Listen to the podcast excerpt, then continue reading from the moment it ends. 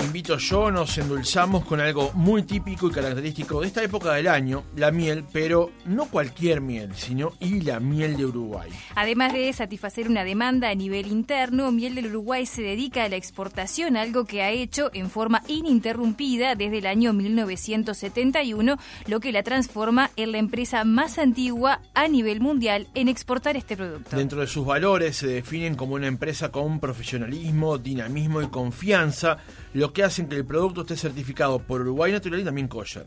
Para saber un poco más de este delicioso producto, recibimos en nuestros estudios a Christophe Letier, CEO de ILA, quien además posee un extenso currículum en estudios apícolas y es presidente de la Asociación de Exportadores de Miel desde el año 2007.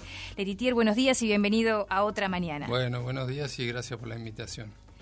Bueno, eh, tenemos acá sobre la mesa eh, unos productos que la verdad que desde que los, los, sacaste del envase nos ha asombrado porque son cinco diferentes tipos de miel de distintos eh, de distintas partes de, eh, de, nuestro de nuestro país.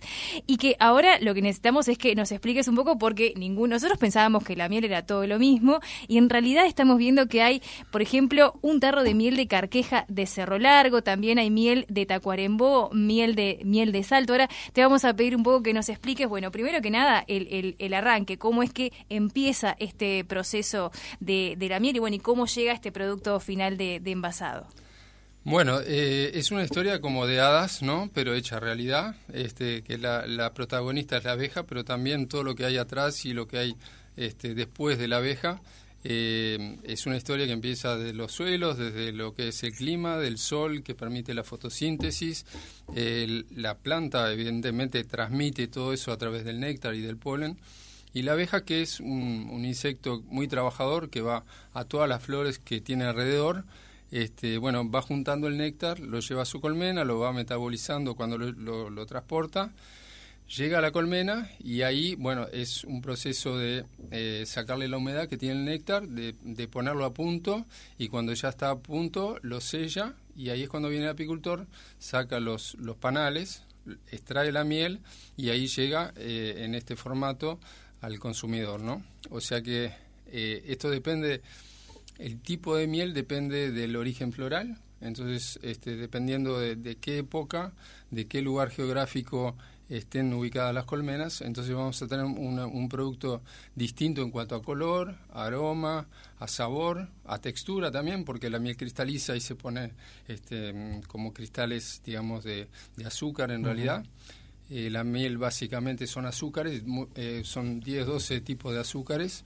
Eh, y bueno, ahí lo que tenemos, lo que vos ves ahí es un envase muy lindo que trajimos de Francia, lo, lo hicimos acá, eh, lo registramos y bueno, que está vigente de hace 50 mm, años. ¿no?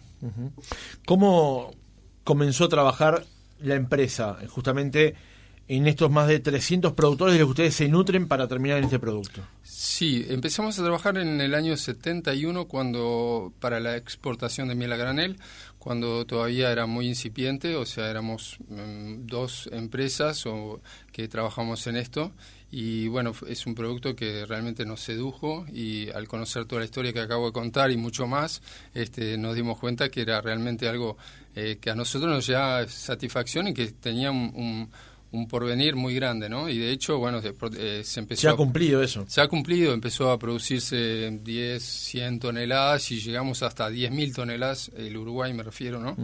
de, los, de los cuales nosotros exportamos más o menos 1.000, 1.500 toneladas y tenemos un mercado interno en el cual eh, hemos seleccionado quienes este, queremos que la vendan por su imagen y, bueno, también vendemos a panificadoras, este, a la industria local, o sea que eh, empezamos muy de a poco y esto es un, algo que fue creciendo a lo largo de los años junto con la apicultura, ¿no? Claro. Porque llegamos a tener ahora 2.600 apicultores y más de 500.000 colmenas en el país. El de lo que se produce en Uruguay cuánto se exporta y cuánto se consume localmente. Bueno, se exporta el 90% a granel, ¿no? Y 10% es lo que se calcula, un millón de kilos, que es lo que se consume localmente. Yo creo que... O sea, es un producto netamente de exportación. Sí, es un producto de exportación, sí, como pasa con muchísimos productos de Uruguay. Sí, ¿Y cuáles son los destinos de ese 90% bueno, de, tiene, exportación? Tiene muchos destinos, ¿no? Evidentemente el hemisferio norte, que está contra estación y que consume más, es el que nos compra más. Eh, la Unión Europea Estados Unidos. Estados Unidos es el país que consume más miel y que compra más miel, ¿no? Y, ¿Del mundo? Del mundo, sí. Eh, después tenemos productores muy importantes, ¿no? Competidores de Uruguay.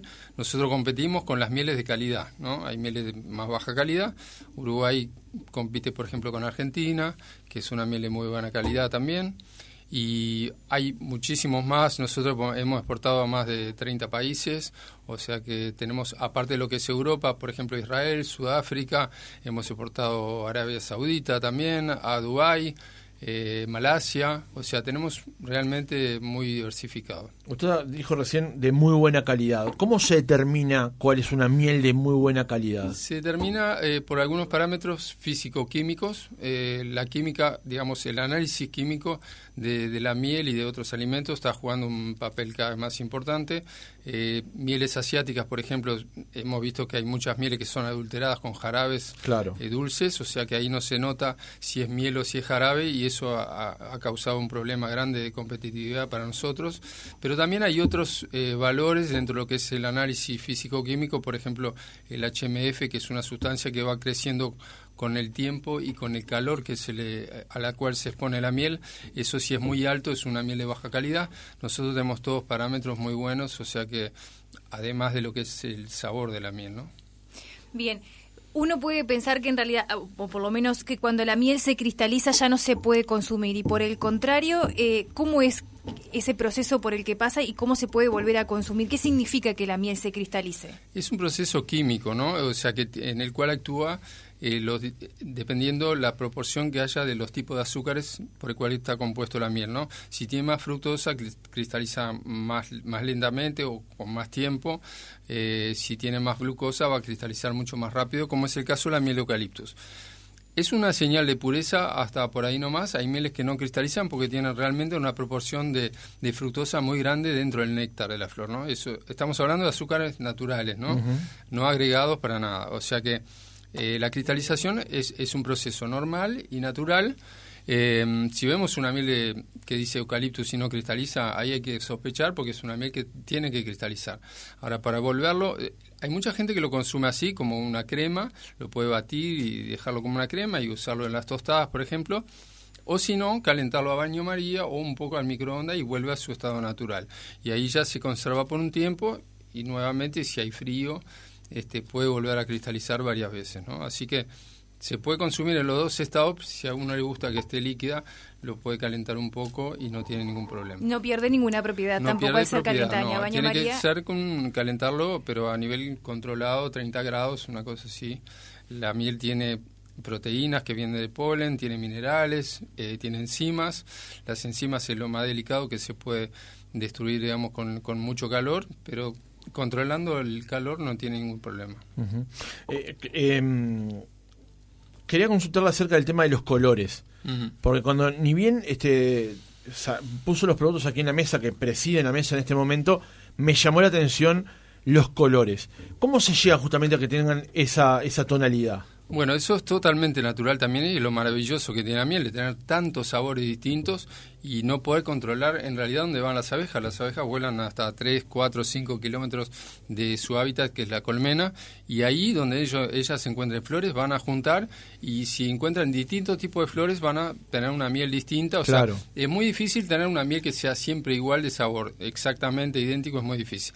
Ahora, el color está dado eh, por los minerales que tiene la miel, o sea, si, si viene de árboles o de plantas que tienen raíces más profundas, la miel va a ser más oscura, como la miel de monte, la miel de eucaliptus, la, de carqueja es más por, por, este, por ser una, una miel, digamos, natural de un yuyo no cultivado, y entonces los colores van a variar según este, la cantidad de, de minerales que tenga que eso le da además un valor nutritivo mayor. Claro. Las mieles oscuras son más fuertes de gusto, pero son quizás tienen esa particularidad de tener minerales que son buenas para el, para el cuerpo. Pero todas tienen colores distintos y ahí vemos, como tuviste, la miel de pradera claras, la de azares, que de, los naranjos de salto también es muy clara. Y luego tenemos una mil flores, que es una mezcla. Las colmenas están en lugares donde la abeja va un poco a todos lados.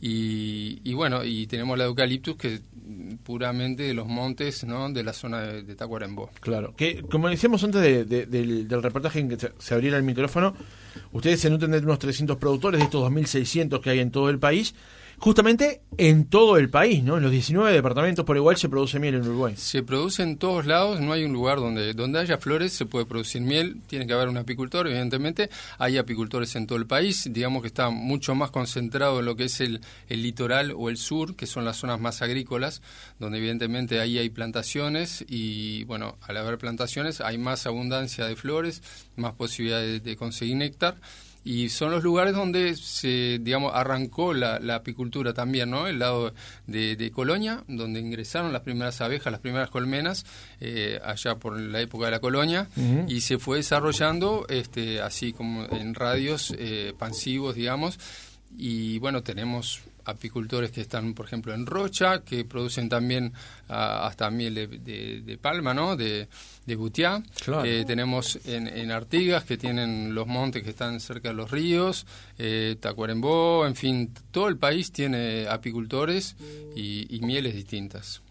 Recién conversábamos sobre el tema de eh, la mortandad de las abejas, también algo que es como de preocupación, y nos mencionaba algo con, con respecto al tema de eh, los cuidados que hay que tener a nivel de las de la, de la agricultura. Eh, ¿en, qué, ¿En qué influye y cuáles serían los cuidados que hay que tener a la hora de tener precaución, sobre todo cuando hay zonas cerca que se trabaja con, con la miel? Sí, estamos hablando de, de lo que es la convivencia con la agricultura, ¿no?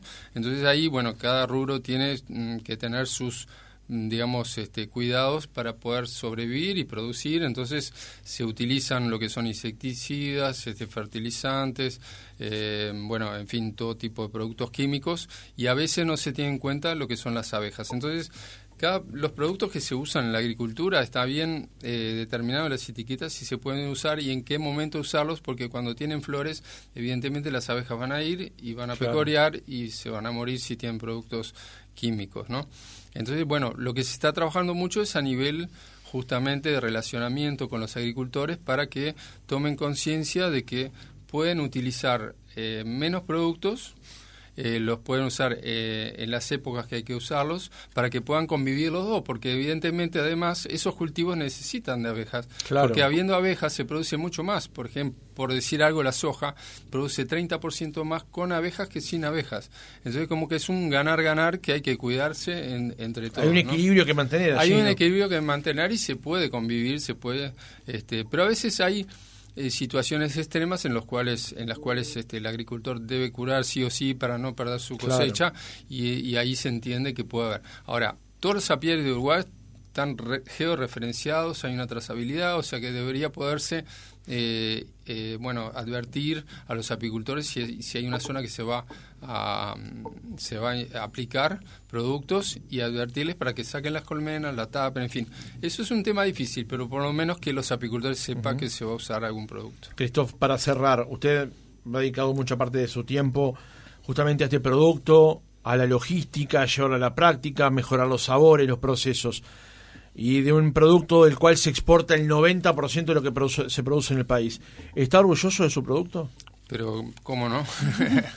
¿Cómo no? Sí, estamos muy orgullosos y, además felices de trabajar con un producto como este tan noble y todo lo que representa para atrás, que fue lo que hablé al principio, ¿no? O sea, estamos orgullosos además de la calidad de la miel Uruguay, que es reconocida en todo el mundo. Por, por algo vendemos a más de 20 países en toda nuestra historia y, bueno, realmente no, nos place mucho. Christophe Ledetier, CEO de ILA. Eh, muchísimas gracias por haber compartido estos minutos con nosotros aquí en Otra Mañana. Gracias a ustedes y a las órdenes.